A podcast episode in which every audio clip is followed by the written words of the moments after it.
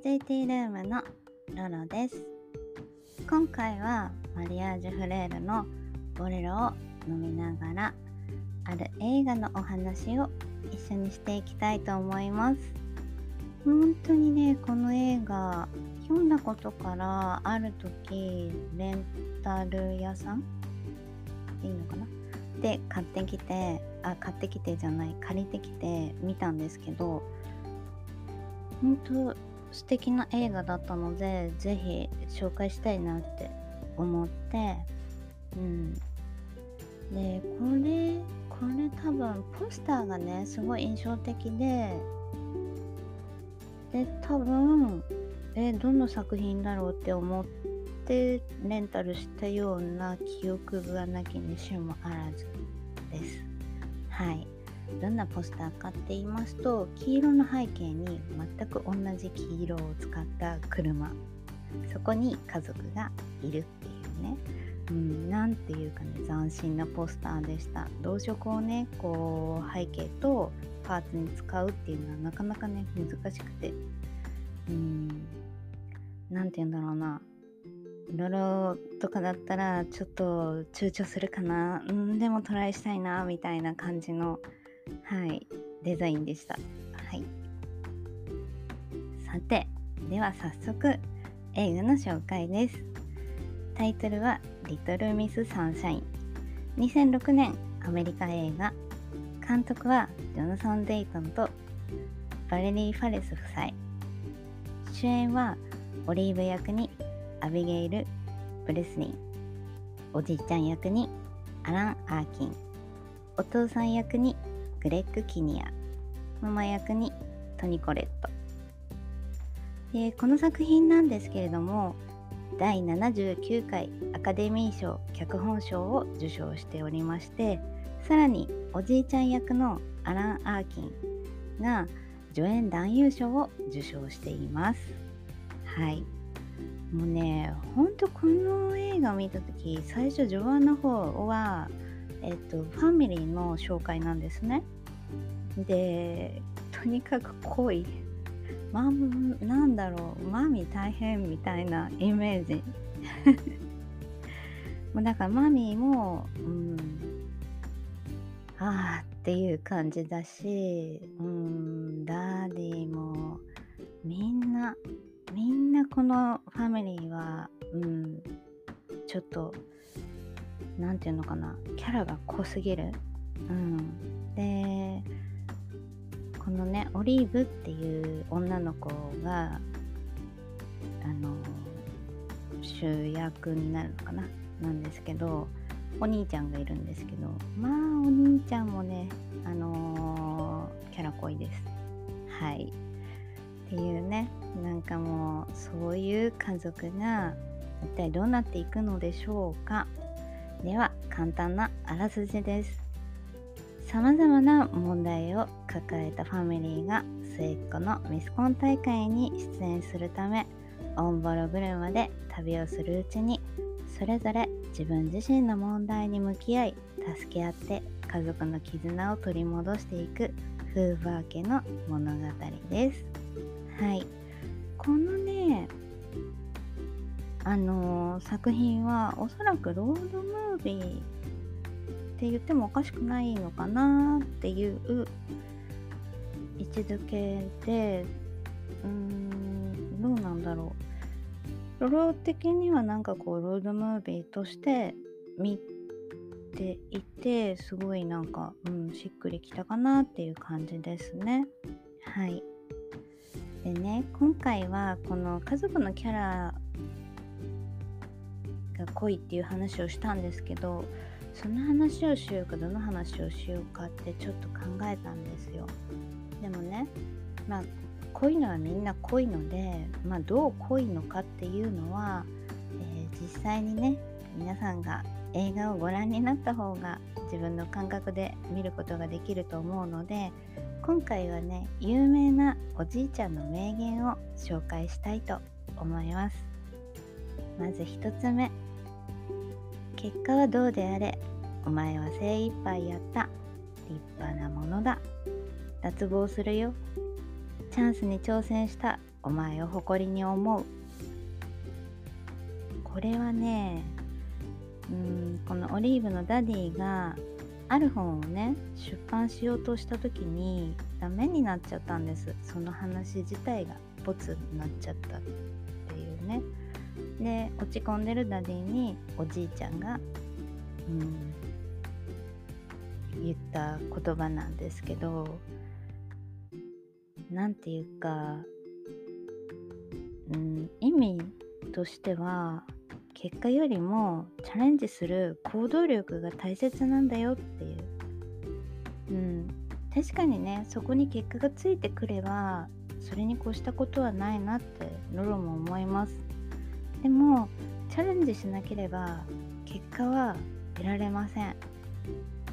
そうするとうんこのおじいちゃんの言葉すごい何て言うかしっくりくるっていうかねチャンスに挑戦したお前を誇りに思うっていうね言葉とっても素敵だなって思います、えー、かといってあの大きな声では言えませんがおじいちゃんもちょっと変わり者です。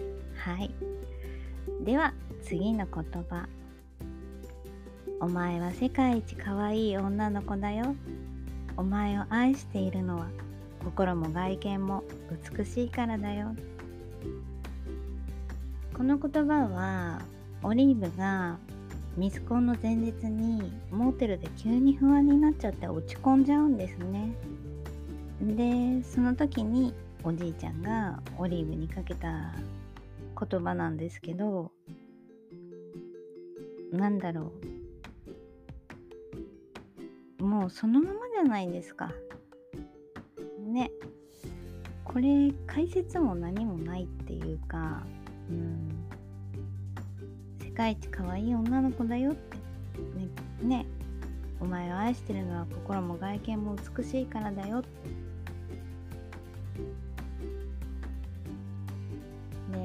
おじいちゃんのこの言葉ってほんとね人をく言葉が多いんですよね。うんうまくその言葉で合ってるかわかんないんですけど、うん、でどんどんねそういう言葉を聞いたオリーブがちょっとずつね元気を取り戻していくんですよ。で一番ねこう印象的だし有名な言葉があの同じくねミスコンの前日の夜にモーテルでね負け犬になりたくないってオリーブが言うんです。はどんな気持ちでその言葉を言ったのかはわからないんですけれどもおじいちゃんが素敵な言葉を言います。負け犬の意味を知っているか？負けるのが怖くて挑戦しないやつらのことだ。お前は違うだろ？負けんじゃない。明日を楽しめ。なんて素敵な言葉なんでしょうか。ね。あのー、このね言葉って何ていうかこうドーンって落ちちゃってる時にかけてもらったらうんやっぱりね頑張ろうって思うし頑張れって言わないんですよね。楽しめなんですよね。これ英語もそうなんですよ。うん。なんていうかこうねどんどんどんどん笑顔を取り戻していくオリーブがもう可愛くて可愛くて。うん。本当にこの言葉は素敵だなって思いました、えー、自分自身もねあります。やっぱりそういううん。なんていうかもうネガティブになりすぎちゃってて何て言うのかな。発する言葉全てがこうマイナスなんですよ。でも自分は気づいていなくて。でもその自分のマイナスな言葉をねこう否定するんじゃなくてなんかこう見ている人は見てるんだよ。だから応援する人は応援してくれるんだよってネガティブになりすぎるなって言ってくださった方がいてその時なんかああ人間って本当に一人じゃ生きていけないし誰かの言葉に救われることってあるなって。だからそういう時ってごめんなさいじゃなくてありがとうっていう言葉が自然に出てくるんですよね。不思議。うん。ありがとうって、うん、言えました。ロロも、ね、そんなこうリトルミスサンシャイン振り返りながらね自分のそのエピソードなんかもね思い出してたらなんかこうねもっと自分の周りの人たちを大切にしていかないといけないなって改めて思いました。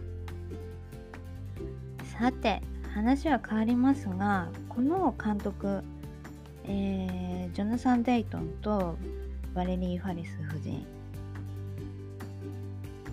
あバレリー・ファレス夫妻ですね。失礼しました。なんですけれども実はジャネット・ジャクソンとか REM などの PV を手掛けていたご夫婦なんですね。でこの「リトル・ミス・サンシャインが」えー、劇場映画のデビュー作なんですよ。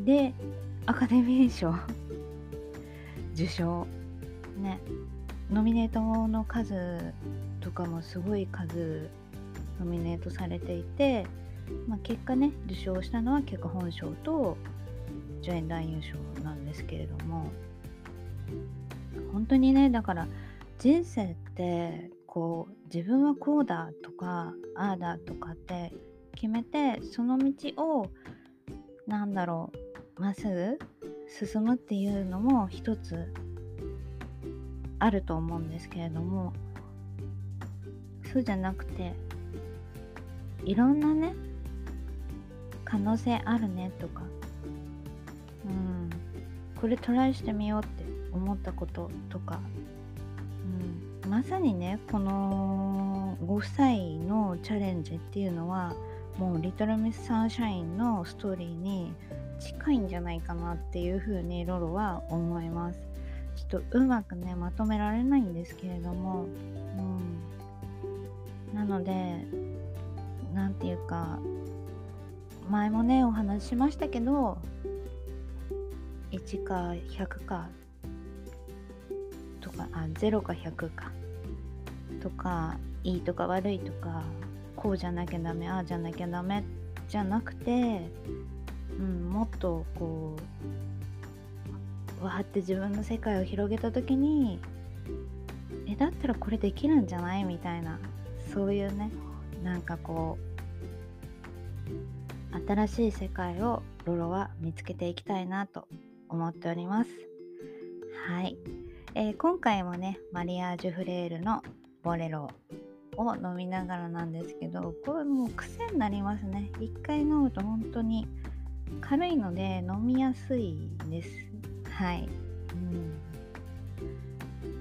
ん、ねこのボレロをそうですね。何だろう。マリアージュフレールで有名なのってマルコ・ポーロなんですけれどもおそらく。うん。でもボレロもロロ的にはかなりおすすめな茶葉です。はい。というわけで今回も最後まで聞いていただきましてありがとうございます。ラジーティールームのロロがお送りしました。また次回お会いしましょう。